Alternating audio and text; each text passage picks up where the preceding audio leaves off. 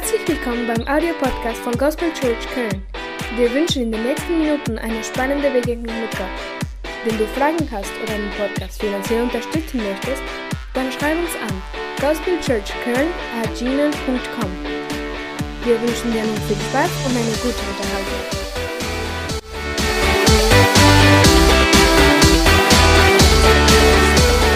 Gott wirklich. Denn Gott ist richtig gut. Wisst ihr, und oft vergessen wir das, dass Gott gut ist. Ich möchte heute darüber sprechen, über ein sorgenfreies Leben. Wir sehen da gleich eine Folie und da ist ein Junge auf so einer Hand. Und für mich symbolisiert er so ein sorgenfreies Leben. Wer von euch glaubt, dass man ein komplett sorgenfreies Leben leben kann? Okay, ihr andere werdet heute noch Buße tun müssen. Wisst ihr, ich habe daran auch immer gezweifelt. Aber Gott hat mich diese Woche wirklich so berührt und mir das, mich des Besseren belehrt. Und was ich heute machen möchte, ist, dass wir ein bisschen den Namen Gottes kennenlernen. Und dass wir ihn einfach ein bisschen verstehen, dass wir Gott, den Vater, heute ein bisschen mehr verstehen. Ich kann nur so einen kleinen Tropfen geben von einem riesigen Fluss des Segens von Gott. Aber wir wollen heute ein bisschen hören, wie Gott ist. Ein sorgenfreies Leben zu leben bedeutet, an Gott zu glauben. Aber was bedeutet, an Gott zu glauben? Wisst ihr, wir haben manchmal ganz komische Vorstellungen, so religiöse Vorstellungen, fanatische Vorstellungen. Wir haben, wir denken an den Glauben wie an eine Maschine oder so. Oder wir denken an Gott als irgendwie so ein Oberbefehlshaber in der Armee. Wir haben so ganz merkwürdige Vorstellungen manchmal. Vielleicht ihr nicht, ich habe manchmal solche Vorstellungen gehabt. So, und ich möchte einfach mit euch heute einfach ein bisschen schauen, was ist dieser Glauben? Was ist dieser Glaube, der dir ein sorgenfreies Leben geben kann? Der erste Name, den ich nennen möchte, der heißt Yahweh Roy. Yahweh Roy heißt, Gott ist mein Hirte oder Gott ist unser Hirte.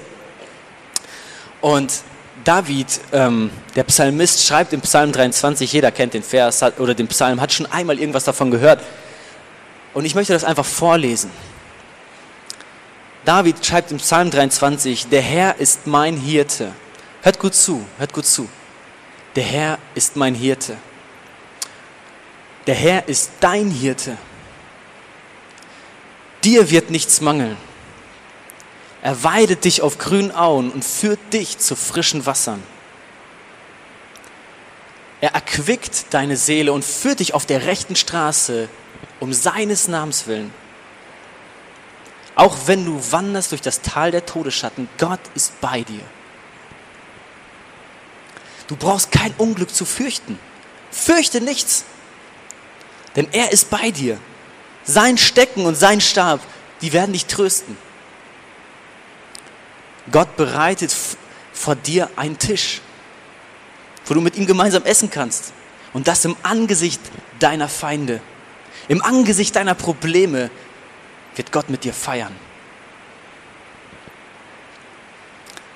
Gott hat dein Haupt mit Öl gesalbt und dein Becher fließt über. Nur Güte und Gnade werden dir folgen dein Leben lang und du wirst bleiben im Haus des Herrn immer da. Ich habe das prophetisch über euch alle gesprochen. Ihr dürft das für euch annehmen. Gott ist so gut, er hat so eine gute Absicht mit dir. Wir vergessen das oft. Wisst ihr, an Gott zu glauben, bedeutet ihm zu vertrauen. Egal wie die Umstände sind, egal ob du gerade im Tal des Todesschatten bist, Gott zu vertrauen und zu sagen, Herr, du bist bei mir. Ob jetzt gerade dein schlimmster Feind vor dir steht, zu wissen, Herr, du bist bei mir. Ich vertraue dir. Und dieses Vertrauen ist stärker als bloßes Denken, als zu denken, ja, ich glaube, da gibt es einen Gott. Wisst ihr, an Gott zu glauben, dieses Wort bedeutet, ihm zu vertrauen. Ihm so zu vertrauen, dass du ihm dein ganzes Leben anvertraust. Wem vertraust du dein ganzes Leben an? Wer ist die Person in deinem Leben, wo du sagst, dieser Person ich würde alles ihr geben. Ich gebe ihr mein Auto. Ich würde ich würd sie ein Jahr in meinem Haus wohnen lassen. Wem vertraust du so? Wem vertraust du so, dass du ihm dein allerliebstes anvertrauen kannst? Das ist Glauben. Und dieses, dieses Vertrauen war am Anfang da. Adam und Eva kannten Gott. Die waren mit ihm in dieser Beziehung, in dieser Vertrauensbeziehung. Und es ist von Anfang an ein Kampf um diese Beziehung. Wisst ihr, Glauben an Gott heißt nicht einfach, du bist ein Nachfolger. Wisst ihr, man kann auch daraus Religiosität machen. Ich muss dies tun, ich muss das tun, du musst Jesus nachfolgen, gib ihm alles und so weiter. Aber das möchte Gott gar nicht. Wisst ihr, Gehorsam, wir sollen gehorsam sein und Gehorsam ist wichtiger als Opfer bringen. Aber was Gott wirklich möchte, ist, dass du ihm vertraust. Weil wenn du ihm vertraust, dann wirst du sagen, das, was du mir sagst, ist gut für mich. Das, was du mir befiehlst, das ist gut für mich. Deswegen tue ich das. Ich glaube dir. Ich vertraue dir. Und ich fange einfach mal ganz vom, äh, vom Anfang an, wo, wo die Finsternis in die Welt wirklich gekommen ist. Da waren Adam und Eva, die waren im Garten Eden mit Gott. Und Gott sagte zu Adam und Eva, esst nicht von dieser Frucht. Denn diese Frucht ist tödlich für euch. Wenn ihr diese Frucht esst, dann werdet ihr sterben. Und sie glaubten das auch. Sie glaubten Gott, sie vertrauten ihm, denn sie wussten, Gott ist gut. Aber eines Tages kommt eine Schlange und die sagt zu Adam und Eva, die sagt zu Eva, aber meinst du wirklich, Gott meinte das so ernst? Hat er wirklich gesagt, ihr dürft von keinem Baum in dem Garten essen?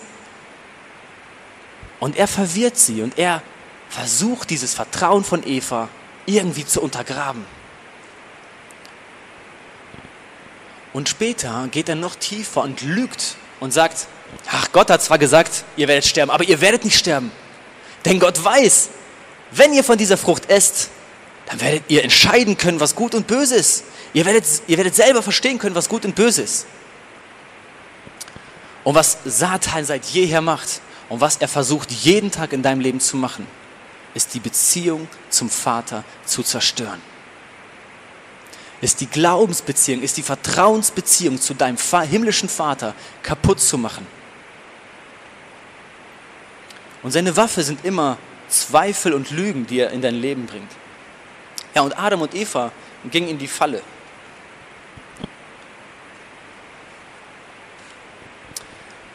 Hier steht, und die Frau sah, dass die Frucht gut zu essen wäre.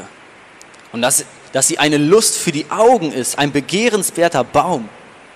Und sie nahm von der Frucht und aß, und sie gab auch ihren Mann, der bei ihr war, und er aß. Und was ich hier sehe, Zuerst gehorchten sie Gott, aber jetzt gehorcht Eva etwas anderem. Sie gehorcht ihren Augen. Ihre Augen sagen, ach guck mal, wie schön es aussieht. Ihr Bauch sagt, oh, wie lecker das sein muss. Du hast diese Frucht noch nicht probiert. Probier doch mal diese Frucht. Und ihr, ihr Intellekt sagt, ach schau mal Eva, Gott will dich klein halten. Ess von der Frucht und du wirst klug sein, du wirst weise sein und sie hört auf sich selbst und sie hört auf diese Schlange. Adam gehorcht Eva. Wer gehorcht Gott? Wonach entscheidest du, was du tust? Wem gehorchst du? Wisst ihr, es gibt so viele Situationen in unserem Leben und es ist nicht immer nur, geht es jetzt um Sünde. Es geht auch manchmal um Sorgen, um Probleme, die da sind. Und dann stellt sich die Frage, wem glaubst du? Und was Gott möchte, ist, dass du ihm vertraust, denn Gott weiß es besser. Wisst ihr, es gibt in den Sprüchen, ich möchte wirklich alle ermutigen, mal die Sprüche zu lesen. Ja, die Sprüche von Salomo. In den Geboten, da steht einfach nur, du sollst dies nicht, du sollst das nicht, du sollst dies nicht, du sollst das nicht. Aber in den Sprüchen geht es weiter, da sagt, mein Sohn, höre auf meine Worte, merk dir gut, schreib sie hinter die Ohren, vergiss nicht, was ich dir sage. Nimm es ernst, was ich dir sage, denn geh nicht auf diesen Weg, denn der Weg führt ins Verderben. Geh auf den Weg und der Weg bringt dich ins ewige Leben. Und immer so. Und in den Sprüchen wird nicht nur gezeigt, du sollst das nicht tun, sondern gezeigt die gute Absicht. Gott möchte etwas von dir, aber weil er etwas Gutes für dich möchte. Er will dir den Weg des Lebens zeigen, den Weg des Lichts. Und es gibt Verse in der Bibel, da der eine heißt, verflucht ist der Mann, der auf Menschen vertraut. Verflucht bist du, wenn du auf dich selber vertraust. Wenn du auf deine eigene Kraft und auf deine Stärke vertraust. Gott sagt, verflucht bist du. Nicht, weil Gott sagt, ah, du hast auf dich selber vertraut, jetzt verfluche ich dich, sondern es ist ein Fluch. Wenn du das tust, du hast ein Problem. Du wirst nämlich alleine klarkommen müssen. Verlasse dich nicht auf einen Verstand, das ist ein anderer Vers. Gott weiß den richtigen Weg. Ein anderer Name von Gott ist Yahweh Ori. Ori. Und das heißt, Gott ist mein Licht. Gott, Gott des Lichts. Und ein Psalm äh, sagt, der Herr ist mein Licht und mein Heil. Vor wem sollte ich mich fürchten? Der Herr beschützt mich vor Gefahr. Vor wem sollte ich erschrecken? Jesus schenkt dir den Weg zum ewigen Leben. Und was der Satan immer versucht, uns zu sagen, ach, Gott will dich einsperren, Gott will dich dies und das, und er versucht immer mit einer Lüge reinzukommen und diesen Glauben an Gott wegzunehmen, diese Wahrheit zu untergraben. Und wir müssen diese Verse lesen und sagen, das ist mein Gott, das ist mein Gott. Er meint es gut mit mir. Er will mich ins ewige Leben bringen. Es ist immer ein Kampf und es gibt ein Grundprinzip. Und es ist, wem vertraust du? Wem vertraue ich?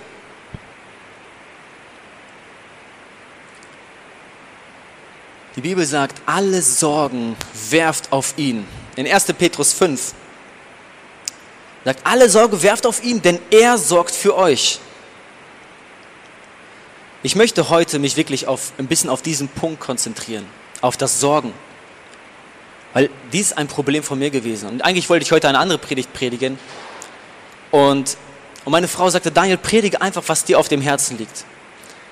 Und deswegen predige ich heute, was mir gerade so auf dem Herzen liegt, wo der Herr mich verändert hat, wo er mich letzte Woche erneuert hat. Ich hatte ein Problem und zwar habe ich immer meine Sorge bei mir behalten. Ich habe immer gesagt, Gott, ich werfe alles auf dich. Und dann wie so, kennt ihr diese Jojos, wieder zurückgezogen, zack, habe ich die Sorge doch wieder selber und mache mir die ganze Woche Gedanken, oh, wie soll das werden, wie soll das werden, hier mit der Gemeinde, wie soll das werden, oh, mit der, mit, dem, mit der Firma, wie soll das werden, mit meiner Familie, oh, wie soll das werden, oh, das Geld fehlt. Und die ganze Zeit trage ich diese Sorgen auf mir. Ich gehe zu meiner Frau und sage, Annika, du sollst dich nicht sorgen. Gott sagt, wir sollen uns nicht sorgen. Ich habe ihr das in den letzten Wochen mehrmals gesagt. Wir sollen uns nicht sorgen. Aber selber sorge ich mich. Und ich kann es nicht loswerden. Und in diesem Vers steht aber, alle Sorge werfet auf ihn. Guck mal, du musst es loslassen. Werfen ist ein bisschen mehr als nur in Hände, Gottes Hände legen. Werfen ist, es gibt eine Zeit, wo das fliegt, wo du keinen Einfluss mehr darauf hast, wo du es loslässt. Und weiter in dem Text 1. Petrus 5, Vers 8 sagt, seid nüchtern und wacht, denn euer Widersacher, der Teufel, geht umher wie ein brüllender Löwe und er sucht, wen er verschlingen kann. Dem widersteht, fest im Glauben, in dem Wissen, dass sich die gleichen Leiden erfüllen an eurer Brüderschaft, die in der Welt ist. Wisst ihr, in welcher Weise wird der Satan in dein Leben kommen? Wie kann der Satan dir wirklich Schaden zufügen? Ich will es dir sagen. Wenn er dir dein Glauben nimmt. Weil wenn du Glauben hast, wenn du mit Gott unterwegs bist, dann sind diese Verse, die, die der Psalmist David sagt, mir wird nichts mangeln, ich werde alles haben. Glauben sagt, ich werde alles haben. Wenn es dir gerade am schlechtesten geht und du hast nichts. Ich weiß nicht, in welcher, welcher Situation der das geschrieben hat. Aber ihm ging es oft schlecht. Aber was hat David gemacht? Er hat niemals den Glauben losgelassen. In den Psalmen schreibt er manchmal, Gott, wieso hast du mich verlassen? Wo bist du? Aber am Ende sagt er, aber Gott, ich, ich weiß trotzdem, du wirst mich retten. Ich weiß trotzdem, du bist da. Und egal in welcher Situation du heute bist, Gott ist da. Und Gott möchte, dass du deine Sorge auf ihn wirfst, egal was du hast. Vielleicht Krankheit, vielleicht Geldnot, vielleicht weißt du nicht, wer wird mein Ehemann sein, meine Ehefrau, was wird mit meinen Kindern sein. Egal welche Sorgen, werf sie auf ihn. Und was der Feind immer macht, ist, er versucht, die Lüge reinzubringen. Wisst ihr, denkt nicht nur an so einen brüllenden Löwen, der jetzt sein Maul aufsperrt, sondern denkt einfach an den Feind. Er zeigt sich dir als ein brüllender Löwe, als ein riesiges Problem in deinem Leben. Du denkst, wie soll ich damit fertig werden? Wie kann ich dieses Problem bewältigen? Ich weiß nicht, wer von euch hat schon mal mit einem brüllenden Löwen gekämpft? Versteht ihr? David hat schon mal mit einem brüllenden Löwen gekämpft. Sogar mit einem brüllenden Bär. Und auch Goliath hat er besiegt. Und in jedem Fall hat ihm Gott geholfen. Es war jedes Mal unmöglich. Was hat ihm den Sieg gegeben? Sein Glaube.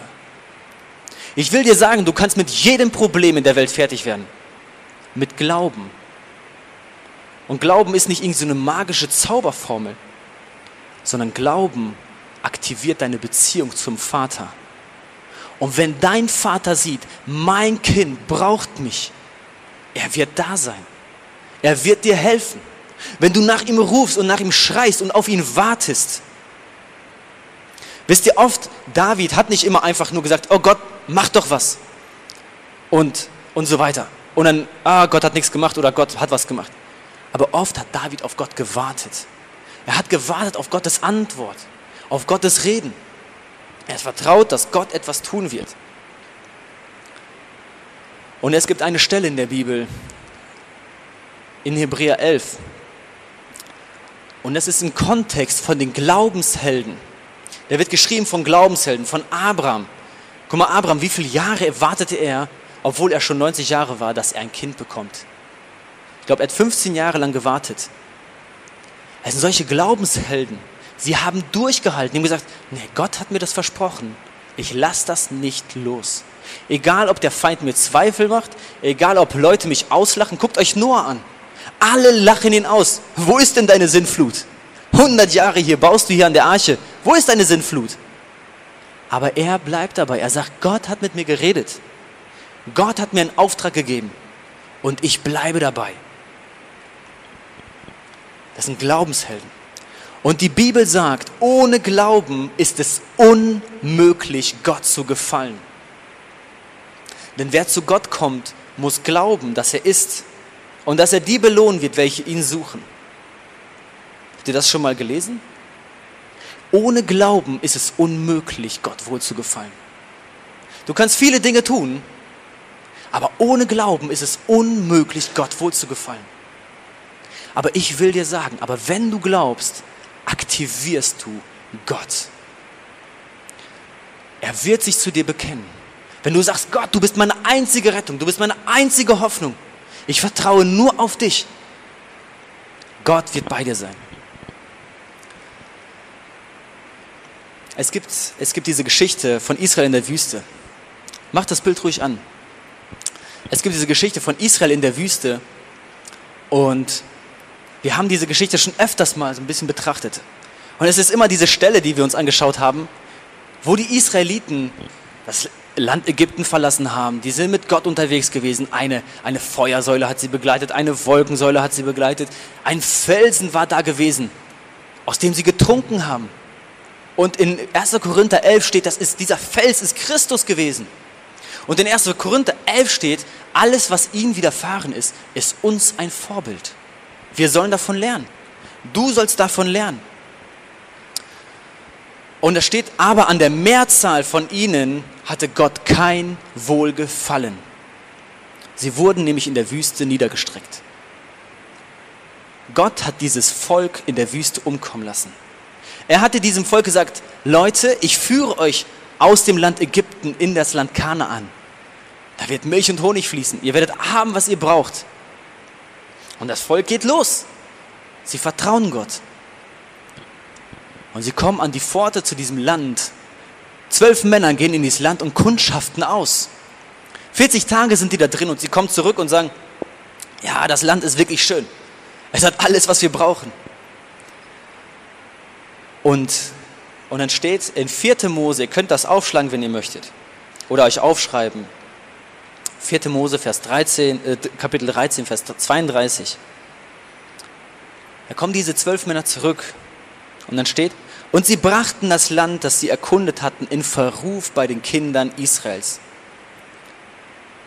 und sprachen, das Land, das wir durchzogen haben, um es auszukundschaften, ist ein Land, das seine Einwohner frisst. Und alles Volk, das wir darin sahen, sind Leute vom hohen Wuchs. Wir sahen dort auch Riesen, Söhne Enaks aus dem Riesengeschlecht. Und wir waren in unseren Augen wie Heuschrecken. Und ebenso waren wir auch in ihren Augen. Wisst ihr, wie groß eine Heuschrecke ist? Circa 5 Zentimeter, wenn wir eine große nehmen. Vielleicht in irgendwelchen exotischen Ländern vielleicht auch 20 Zentimeter, wer weiß. Aber sagen wir mal, eine Heuschrecke normalerweise 5 Zentimeter. Und guck mal, jetzt kommen sie an dieses Land und Gott hat gesagt, ich gebe euch das Land. Sie haben schon alles erlebt.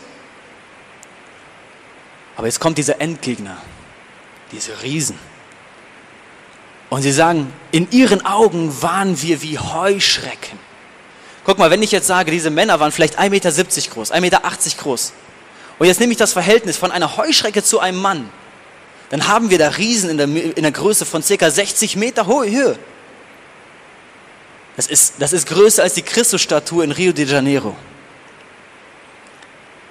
Und was sie sagen ist, in unseren Augen waren wir wie Heuschrecken und in ihren auch. Guck mal, und anstatt, dass sie auf Gott hören und er sagt, ich gebe euch dieses Land, sagen, vertrauen sie auf ihren Augen. Sie vertrauen auf das, was sie sehen und sie vertrauen auf das, wie andere sie sehen. Guck mal, was haben andere zu deinem Leben gesagt? Vielleicht haben sie gesagt, du wirst dies nicht können, du wirst das nicht können. Und du entscheidest dich, ob du das annimmst oder nicht. Menschen sagen viele Sachen, weil sie Gott nicht glauben weil sie Gott nicht kennen, weil sie den, den allmächtigen Gott nicht kennen. Aber du musst das festhalten, du darfst das nicht loslassen.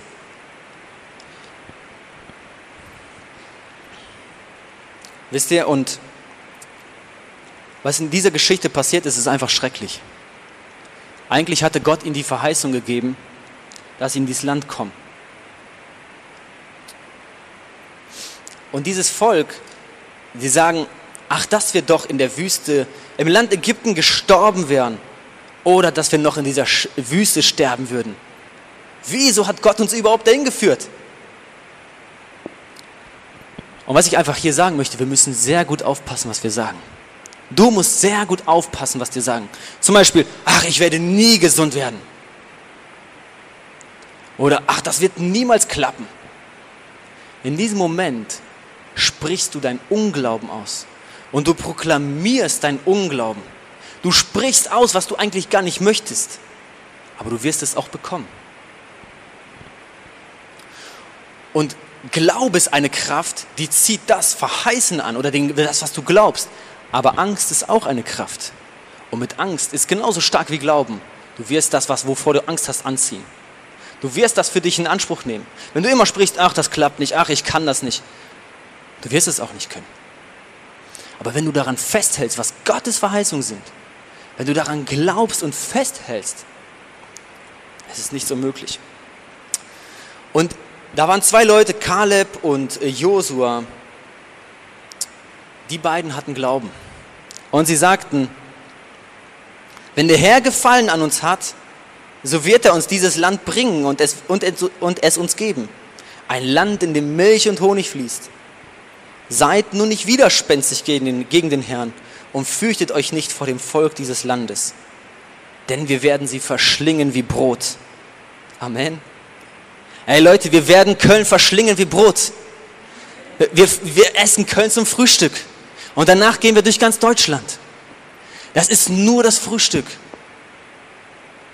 Und Josua und Kaleb, das waren zwei Männer, die kannten Gott, die sagten, hey Leute, unser Gott ist bei uns. Wir haben Immanuel. Gott ist mit uns bei uns.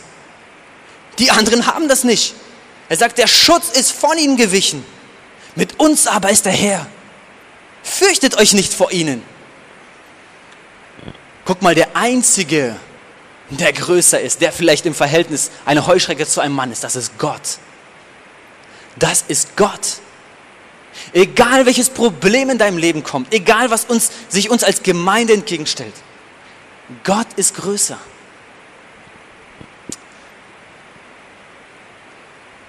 Und die ganze Gemeinde sagte, dass man sie steinigen solle. Und in diesem Moment kommt Gott. Er kommt in die Stiftshütte und redet zu Mose und sagt, wie lange noch will mich dieses Volk verachten? Wie lange noch wollen sie nicht an mich glauben, trotz aller Zeichen, die ich unter ihnen getan habe? Guck mal, Glauben heißt nicht, dass du zu einer Religionsgemeinschaft gehörst. Glauben heißt nicht, dass du sagst, ach, ich glaube an den allmächtigen Gott, Halleluja. Glauben ist etwas Praktisches. Glauben wird sich in deinem Leben sehen lassen. Und Gott sagt, dieses Volk ist widerspenstig. In den Versen von 1. Petrus 5, die ich vorhin gelesen habe, alle Sorge werfet auf ihn. Da steht vorher, und demütigt euch unter die mächtige Hand Gottes. Und alle Sorgen werfet auf ihn. Es ist in einem Zusammenhang zu glauben, dass Gott größer ist. Es ist Demut zu sagen, ich glaube, dass für Gott alles möglich ist. Es ist Demut zu sagen, du wirst gesund werden. Es ist Demut. Es ist kein Hochmut. Denn in dem Moment glaube ich, dass mein Gott, der Gott der Götter, der Herr der Herren, der Herr des Himmels und der Erde ist. Und in dem Moment entscheide ich nicht, wer geheilt wird und wer nicht. In dem Moment glaube ich, dass Gott über allem steht. Wenn ich an alles glaube, wenn ich sage, für Gott ist nichts unmöglich, er wird sie uns in unsere Hand geben. Das ist Demut. In dem Moment mache ich mich klein. Versteht ihr, was ich meine? So oft denkt man dann, hör mal, du hast doch einen Knall. Dass du glaubst, meinst du wirklich, Gott wird das machen? Meinst du wirklich, Gott wird Deutschland noch einmal heimsuchen? Meinst du wirklich, Gott wird hier 80 Millionen Menschen zum Glauben führen? Meinst du wirklich? Und es ist Demut zu sagen, natürlich glaube ich das. Für mein Gott ist kein Ding unmöglich. Für mein Gott ist kein Ding unmöglich. Liebe Geschwister, warum predige ich das? Weil der Herr uns so deutlich offenbart und prophezeit durch Visionen und Träume gezeigt hat, dass Gott Köln besuchen möchte. Dass äh, Gott Köln liebt, dass er jeden Menschen hier liebt und dass er die Menschen erretten möchte. Aber wir dürfen das nicht loslassen. Egal wie schwer es ist. Egal welche Endgegner auf uns zukommen.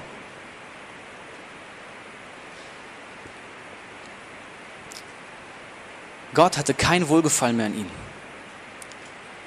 Im Kapitel danach sagte er, ich habe vergeben nach deinem Wort, weil Mose mit ihm gehandelt hat und hat gesagt, ah, Herr, das kannst du doch nicht tun und so weiter. Er hat gesagt, ich habe vergeben nach deinem Wort, aber so wahr ich lebe und die ganze Erde mit der Herrlichkeit des Herrn erfüllt werden soll, die ganze Erde soll mit der Herrlichkeit des Herrn erfüllt werden.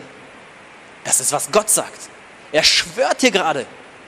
Er sagt, so wahr ich lebe,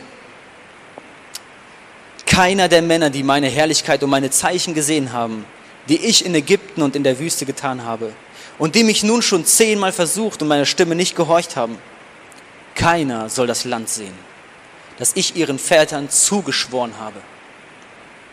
Ja, keiner soll es sehen, der mich verachtet hat. Diese Geschichte ist eine Tragödie. Alle von diesen Männern sterben in der Wüste. Sie haben alles verlassen für Gott. Sie sind gegangen und gegangen durch die Wüste, durch heiße Tage. Gott hat sie begleitet.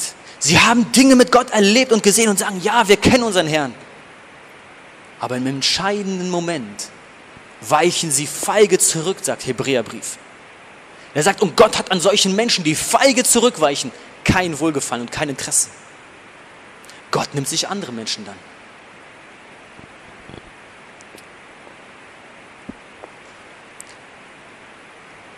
Und dann später sagt er, darum spricht zu ihnen, so wahr ich lebe, spricht der Herr, ich will genauso an euch handeln, wie ihr vor meinen Ohren geredet habt.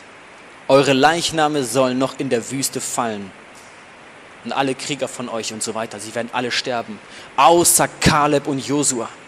Denn diese beiden Männer glauben an mich. Und aus ihnen werde ich ein riesiges Volk machen. Hört euch das mal an. So, nee, nicht aus ihnen, äh, und die Nachkommen, und er sagt, und die Kinder dieser Männer, die werden in das Land gehen. Und das Volk sagte, ach, wenn wir doch hier sterben würden. Und unsere Kinder werden hier sterben. Und Gott sagt, ich drehe das alles um. Ihr werdet hier sterben, aber eure Kinder werden reingehen. Es ist so eine unglaubliche Geschichte. Wisst ihr, und ich habe so viele Predigten gehört, ich weiß nicht wie viele, und auch aus dem ganzen Jahrhundert, wo Leute immer wieder gesagt haben, oh, der Herr wird etwas tun, der Herr wird eine Erweckung schenken und so weiter. Und wisst ihr, ich darf diesen Glauben nicht verlieren. Aber dann denke ich, ich möchte nicht in 80 Jahren oder in 50 Jahren noch immer davon reden, was Gott in Deutschland tun möchte. Ich möchte das hier erleben. Ich möchte das sehen. Aber wie erlebe ich das? Indem ich einen Schritt mache, indem ich mich nicht aufhalten lasse vom Endgegner, indem ich da reingehe und sage, diese Riesen sind nichts für Gott, das sind Heuschrecken. Mein Gott ist größer. Ich kann nichts, aber mein Gott kann alles. Ich möchte nicht mein Leben vergeuden mit Predigten darüber, was Gott tun möchte. Ich möchte das erleben. Was heißt es, Gott zu vertrauen? Es heißt, Schritte zu machen. Es heißt, Schritte zu gehen und sagen, Gott, du wirst das machen. Du wirst mich benutzen, um Menschen zu heilen. Du wirst mich benutzen, um Menschen zu befreien. Du wirst mich benutzen, um Menschen zu retten. Glauben nennt man das. Vertrauen. Ich sag euch was. Ich habe einen auf der Arbeit. Und er hat mich manchmal wirklich fertig gemacht, weil er so einen Glauben hat. Er hat so einen Glauben. Er hat nichts. Er hat wirklich fast gar nichts zum Leben. Und immer wenn er was hat, dann verschenkt er das an irgendjemanden.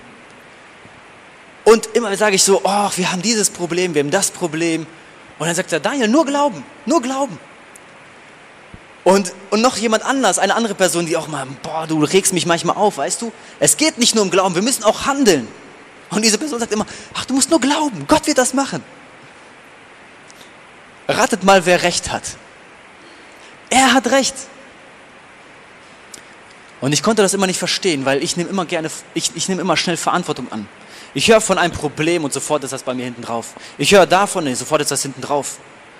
Aber nicht, dass ich das löse, sondern dass ich es einfach mit mir rumtrage.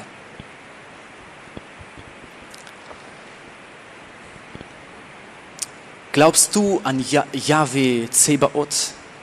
Das ist der Herr der Herrscharen.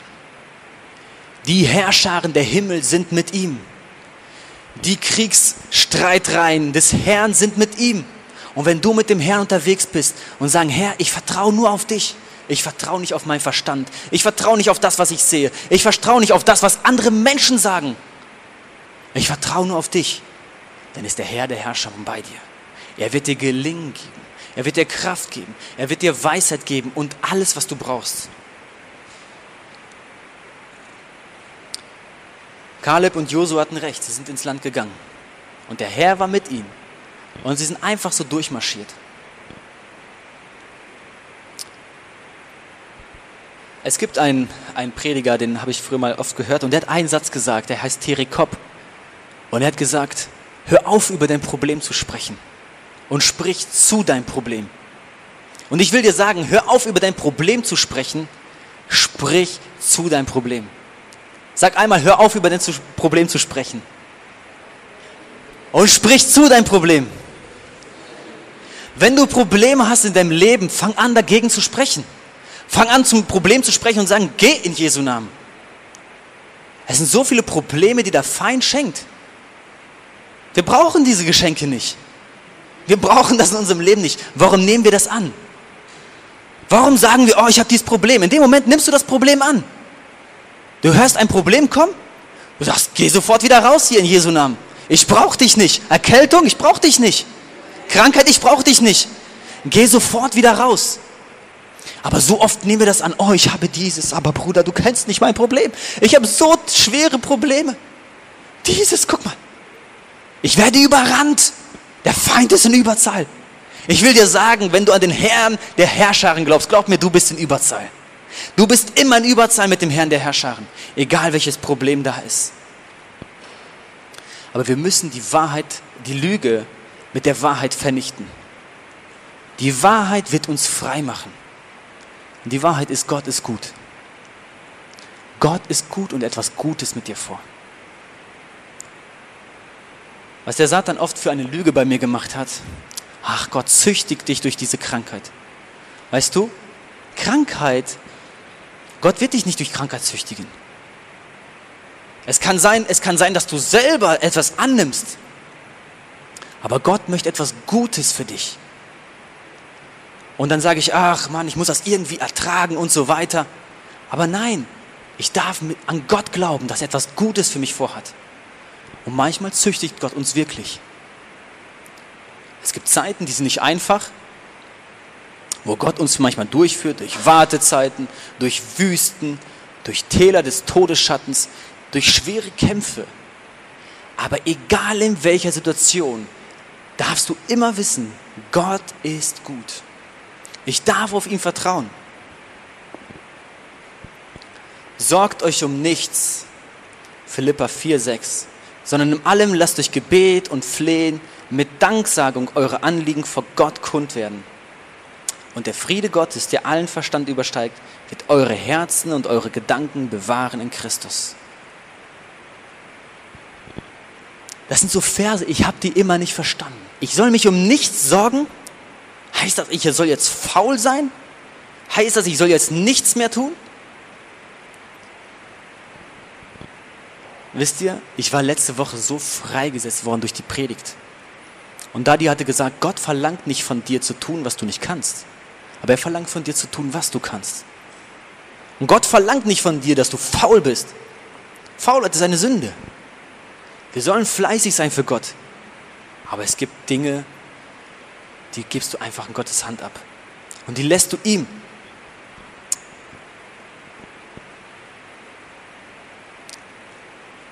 Es wird dir nach deinem Glauben geschehen. Israel glaubte, die werden fallen, die werden sterben. Es geschah ihnen nach ihrem Glauben. Woran glaubst du? Josua und Kaleb glaubten, wir werden das Land gehen. Es geschah ihnen nach ihrem Glauben. Woran glaubst du? Und was ich heute möchte, ist nicht, dass wir uns schlecht fühlen, sondern dass wir endlich mal dieses, dieses Gefühl loslassen von diesem unnahbaren Gott und verstehen, dass er ein Vater für uns ist, der uns liebt. Wir müssen diesen Gott kennen. Jahwe Roy, der Herr ist mein Hirte. Jahwe Orim, der Herr ist Licht. Jahwe Zebaoth, Herr der Herrscharen. Jahwe Zitkenu, der Herr, der Gott unsere Gerechtigkeit. Gott ist deine Gerechtigkeit. Gott ist deine Gerechtigkeit. Oh nur, wurdest heute getauft. Ich will dir sagen, Gott ist deine Gerechtigkeit. Egal, ob der Feind ankommt und sagt, ach, du wirst trotzdem in die Hölle gehen. Gott ist deine Gerechtigkeit. Er macht dich gerecht, er macht dich heilig, er wird dich verwandeln, sodass du zu seinem Wohlgefallen leben wirst. Wir Rafa, Gott unser Heiler. Guck mal, wenn wir einfach nur daran glauben, wer Gott ist. Die Bibel sagt, Gott ist Licht und in ihm ist keinerlei Finsternis. Wie kann ich dann glauben, dass Gott möchte, dass ich krank bin? Gott möchte das nicht. Gott möchte Gutes von dir. Und manchmal ist es Zeit, gegen die Mächte der Finsternis zu kämpfen. El Shaddai, Gott der Allmächtige. Kein Problem ist größer. El Elyon, Gott der Höchste. El Olam, Gott von Ewigkeit zu Ewigkeit. Der ewige Gott. Egal, was hier auf der Erde ist. Die Glaubenshelden in Hebräer 11, viele von denen sind gestorben. Für den Glauben. Das waren Märtyrer. Es steht, es sind noch viele zu nennen, die gekreuzigt wurden, die zersägt wurden, die gesteinigt wurden, gefoltert wurden. Viele sind zu nennen. Aber du hast einen Gott der Ewigkeit. Der Tod ist nicht dein Ende. Der Tod ist nicht dein Endgegner. Die Bibel sagt, fürchte nicht den, der dir vermag, das Leben zu nehmen, aber fürchte den, der es vermag, dich in die Hölle zu werfen ins ewige Feuer. Wisst ihr, den einzigen, den wir wirklich fürchten müssen, ist Gott. Denn er vermag es uns auch in die Hölle zu werfen. Aber was wir dürfen, als Kinder Gottes, dürfen wir verstehen, ich muss mich nicht mehr fürchten. Denn Gott ist mein Vater. El Gibor, seine Herrschaft und seine Allmacht jedes Knie muss sich vor ihm beugen. Gott ist allmächtig und er herrscht auf dem Thron. Jedes Knie muss sich vor ihm beugen. Das ist dein Papa. Das ist dein Papa. So redete Gott zu, Jesus zu Gott. Er sagte aber. Und aber ist, sagt, was meine Tochter jetzt gerade anfängt zu sagen. Sagt aber, aber. Das heißt im Hebräischen Papa. Er hätte auch sagen können Vater. Aber er sagt einfach Papa. Guck mal, wer spricht Gott so an? Nur jemand, der seine Identität versteht. Und jemand, der sagt, du bist mein Papa. Ich habe niemanden sonst. Du bist es, dem ich vertraue. Weißt du, es ist ein schwer, ein, etwas Schweres in Gottes Herzens, dass wir von Gott wie von einer Institution denken, wie von einer Einrichtung im Himmel, wie irgendein so theologischer Gedanke. Gott, irgendeine so Philosophie, Gott. Gott ist der Papa. Er war mit Adam und Eva, aber sie sind von ihm weggegangen. Und alle Menschen sind aus dieser Kindschaft rausgefallen. Es ist nicht so, dass alle Menschen sind Kinder Gottes. Aber sobald wir Christus annehmen und mit ihm gehen, sagt er, ich adoptiere euch wieder als meine Kinder. Gott sagt, ich nehme euch als meine Kinder, ich nehme euch an. Und wenn wir diese Liebe Gottes zu uns verstehen, dann hat die Furcht keinen Platz mehr. Wisst ihr, oft, viele Menschen haben auch keine Furcht vor Gott. Wir brauchen auch Furcht vor Gott. Wir müssen verstehen, wie allmächtig er ist. Aber sobald wir seine Kinder sind, dürfen wir verstehen, Gott liebt mich. Er ist mein Papa. Diese Woche, nach der Predigt letzte Woche, ich war wirklich, ich war wirklich tief bedrückt von Sorgen. Tief bedrückt von Sorgen. Und meine Firma war gerade dabei, dicht zu werden. Wir hatten die Woche davor eine Woche lang Zeit, Geld ans Finanzamt zu bezahlen. Wir hatten, konnten das Geld nicht bezahlen.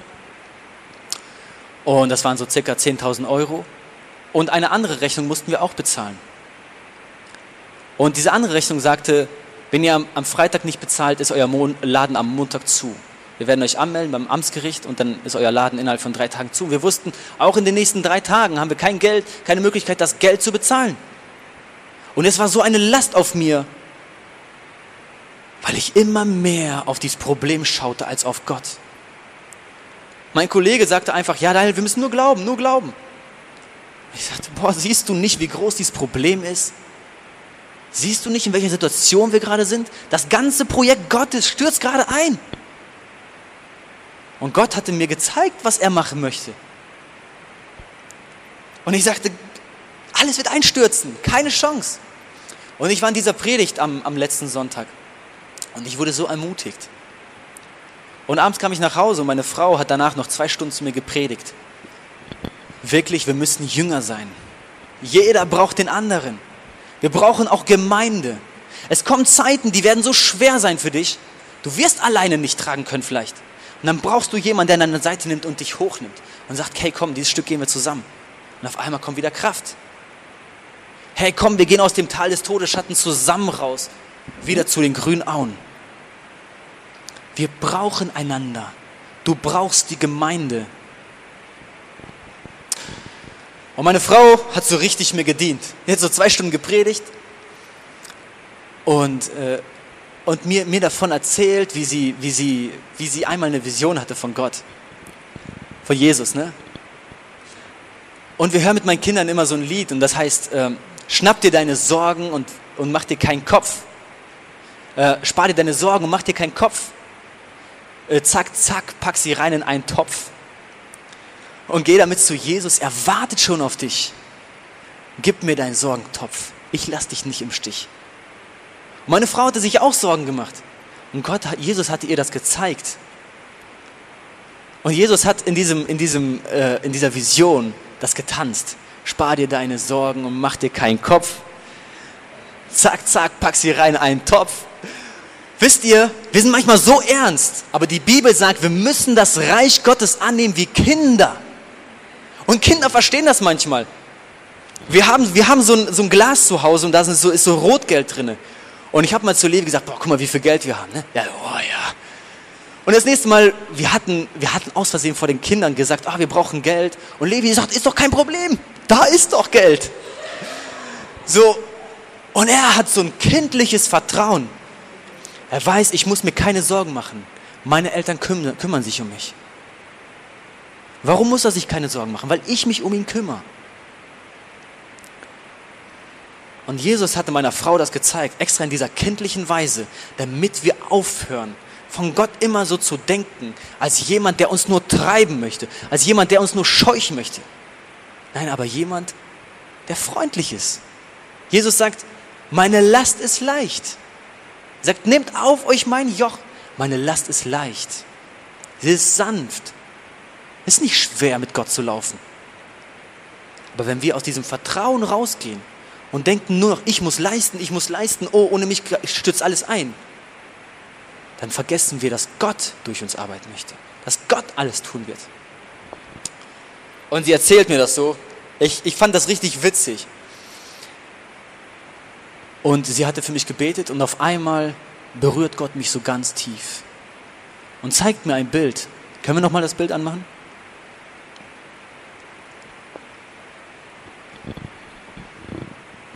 Zeigt mir ein Bild, wie ich immer mit meinem Sohn Levi tanze. Wir machen uns lustige Musik an, dieses Lied zum Beispiel. Und wir tanzen dazu. Ich, ich werfe die durch die, die, durch die Wohnung und so weiter. Und, und wir, wir drehen uns und lachen. Alle freuen sich. Und ich sehe dieses Bild. Ja, ich sehe dieses Bild. Also ihr wisst, nächste Woche Outreach, 8. bis 10. Ja, seid dabei.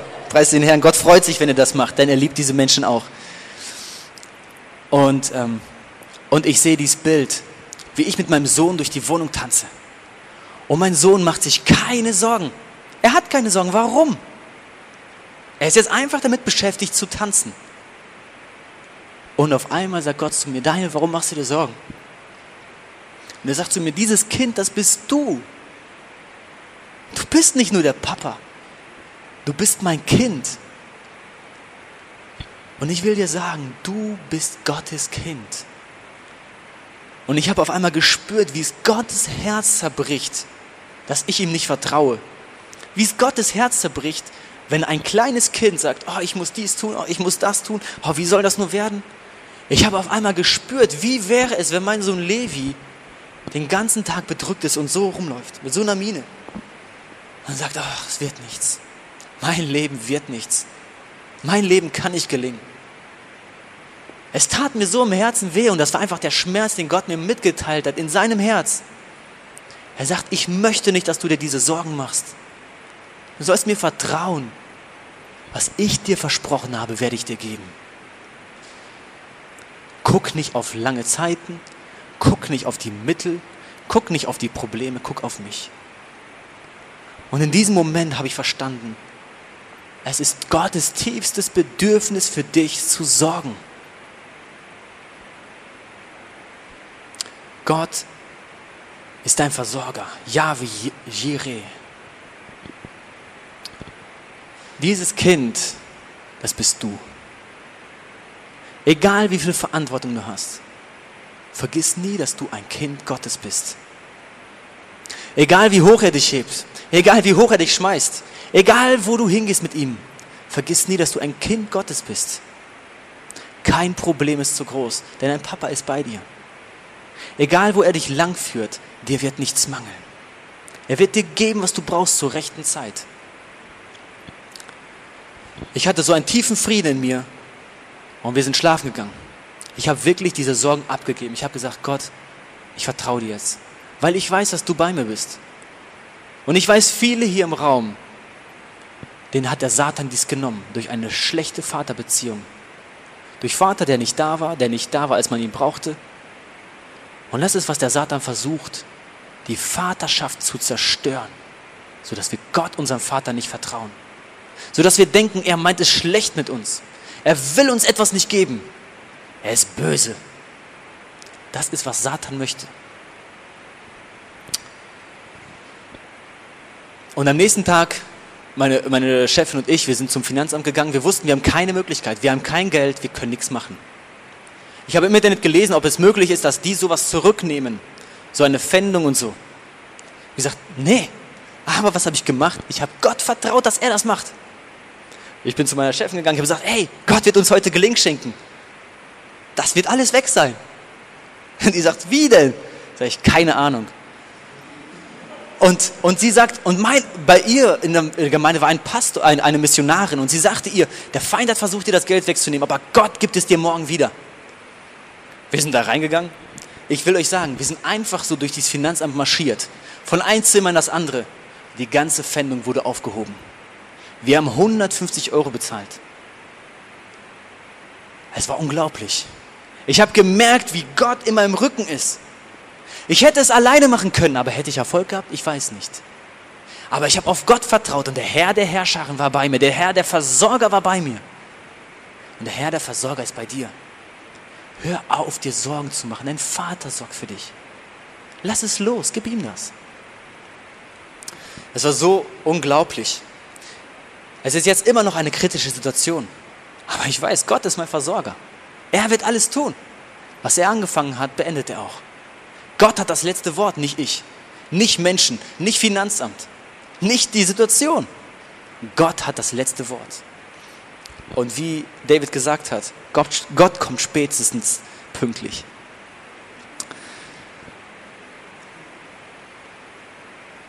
Wisst ihr, dieses Vertrauen ist praktisch. Dieses Vertrauen auf Gott ist immer praktisch. Ich möchte nur noch kurz, nur noch kurz ähm, reden. Und dieses Vertrauen ist immer praktisch. In, ähm, in Lukas 12, 29, Vers 33, da redet Gott, da redet Jesus und sagt, lasst euch nicht von der Sorge um Essen und Trinken umtreiben und in Unruhe versetzen. Denn um diese Dinge geht es den Heiden, den Menschen dieser Welt. Guck mal, die wichtigsten Dinge, Essen und Trinken, Nahrung, Kleidung. Er sagt, kümmert euch darum nicht. Das heißt, ich meine nicht kümmern nicht, sondern sorgt euch darum nicht. Macht euch nicht Gedanken, wie bekomme ich das? Vertraut, Gott wird mir das schenken. Und er sagt, jeder Tag hat seine eigenen Sorgen. Und er sagt, darum geht es den Heiden, den Menschen dieser Welt. Es sind die Menschen, die keinen Vater haben. Es sind Waisenkinder. Und Gott möchte nicht, dass du ein Waisenkind bist. Er möchte, dass du sein Kind bist. Seine Kinder vertrauen ihm. Sie glauben an ihn. Euer Vater aber weiß, dass ihr das alles braucht. Es soll euch vielmehr um sein Reich gehen. Dann wird euch das Übrige dazugegeben. Guck mal, es ist dein Job, nach Gottes Reich zu trachten. Es ist dein Job, Vollgas zu geben in Gottes Reich. Egal, wer du bist. Egal, ob du ein Pastor bist oder nicht. Es soll dir darum gehen, Vollgas im Reich Gottes zu geben. Und Gott wird dir alles andere geben. Aber wenn du sagst, nein, ich muss mich darum kümmern, ich muss mich darum kümmern, dann kümmerst du dich alleine. Dann wirst du nicht im Reich Gottes machen. Und wer weiß, wie deine Ergebnisse werden. Und er sagt weiter, du brauchst dich nicht zu fürchten, kleine Herde, denn euer Vater hat beschlossen, euch sein Reich zu geben. Halleluja. Amen. Verkauft euren Besitz und gebt das Geld den Armen. Schafft euch Geldbeutel an, die nicht löchrig werden. Und legt euch einen unerschöpflichen Reichtum im Himmel an, wo kein Dieb ihn findet und keine Motten ihn fressen. Es ist alles ein Kontext, es ist alles ein Zusammenhang. Sich nicht zu sorgen und zuerst nach dem Reich Gottes zu trachten, heißt auch das, was du hast, zu investieren ins Reich Gottes. Und nicht zu sagen, ich brauche das aber noch in zwei Jahren. Und zu sagen, nein, ich gebe das Gott. Denn er in zwei Jahren, dafür sorgt er für mich. Und er wird das tun. Das heißt Glauben, das heißt Vertrauen. Es ist immer praktisch. Nicht so, ja, ich glaube, Gott wird mir alles geben und deswegen spare ich mir noch 50.000, sondern nein, ich gebe alles. Warum glauben wir Gott eigentlich nicht? Warum glauben wir ihm nicht? Wir sehen oft nicht das Ende. Und wir sehen einfach nur unser Leben. Wir sehen diese kurze Spanne, in der wir leben. Wisst ihr, aber Gott sieht darüber hinaus. Und wir denken, Gott, wie kannst du so etwas von mir verlangen? Mein Geld den Armen zu geben? Mein Geld wegzugeben? Wie kannst du sowas von mir verlangen? Und er sagt, jedes Mal, wenn du etwas weggibst, werde ich für dich einen fetten Goldnugget im Himmel aufbewahren. Jedes Mal, wenn du hier ein Pfennig weggibst, werde ich einen fetten Goldnugget für dich aufbewahren. Ich werde einen Stein auf dein Haus setzen. Ich will euch sagen, nicht jeder im Himmel wird gleich belohnt werden. Es werden Menschen sein, die werden dahin kommen, aber die werden wie nackt da reingehen. Die werden kein Haus haben und die werden nichts haben. Das ist, was die Bibel sagt. Es sagt, es, die, es wird manche geben, sie glauben an Gott, aber sie geben ihr Leben nicht für Gott. Und sie werden wie durchs Feuer in den Himmel kommen. Das heißt, alles, was sie hatten, wird verbrannt. Und er sagt, da wird ein, ein Haufen sein mit den Sachen, die du in deinem Leben angesammelt hast. Ewiges und nicht ewiges. Und das Ewige, das ist wie Gold, Edelsteine. Und das Nicht-Ewige, das Irdische, das von dieser Erde, das ist wie Stroh. Es kommt einmal ein Funken Feuer, es verbrennt sofort. Das ist dein BMW X3. Das ist, das ist dein fettes Haus hier auf der Erde. Das ist alles, was du brauchst für deine Sicherheit hier. Es wird alles vergehen. In einem Moment ist es weg. Und dann wirst du stehen und sagen, ist das alles, was ich im Leben gemacht hatte? Und vielleicht in Menschenaugen warst du erfolgreich, aber du kommst in den Himmel und hast nichts. Wirst du Gott sagen, Gott, ich komme hier hin, du hast gesagt, du gehst hin, um uns eine Wohnung zu bereiten. Wo ist meine Wohnung? Und Gott sagt, hey Mann, ich habe dir gesagt, wie das geht. Ich habe dir genau gesagt. Trachtet zuerst nach dem Recht Gottes und alles andere wird euch gegeben. Aber wir vertrauen Gott nicht. Wir vertrauen Gott einfach nicht, dass es wirklich so sein wird. Und deswegen konzentrieren wir uns auf diese Erde. Und ich weiß, dass etwas Neues beginnt. Und dass wir Gott wieder anfangen zu vertrauen, unserem Vater. Alles, was Gott für dich möchte, egal welches Opfer er von dir verlangt, er wird dir alles tausendfach zurückzahlen. Dieser Bruder, von dem ich erzählt habe, ich hatte letztens für ihn gebetet und hatte ein Bild gesehen. Ich sah ein riesiges Schloss im Himmel. Es war so wunderschön. Es war, so, ah, es war wirklich ein wunderschönes, riesiges Schloss. Und Gott sagte mir ganz klar, das ist sein Schloss. Das steht hier schon. Er hat sich das schon aufgebaut. Was baust du dir auf? Und Gott zeigt dir einen Geheimtrick. Den kennen die Menschen der Welt nicht. Wie du alles bekommst, was du brauchst. Und ich habe ihm das erzählt, er war sehr berührt. Und ich will dir sagen, und das ist, warum Gott manchmal etwas von uns verlangt. Weil er uns etwas Besseres gibt. Er ist unser Vater. Er möchte dir helfen, das Geschenkpapier abzumachen, damit du endlich das mit dem Geschenk spielen kannst.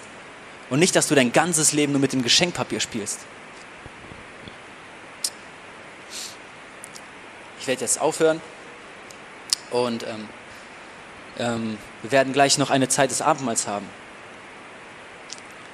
Aber ich möchte dir einfach sagen, Gott verlangt nicht von dir zu tun, was du nicht kannst. Er verlangt nicht von dir ein Profi zu sein. Er verlangt nicht von dir, dass du die Welt rettest. Aber Gott verlangt, dass du sein Kind bist, dass du ihm vertraust.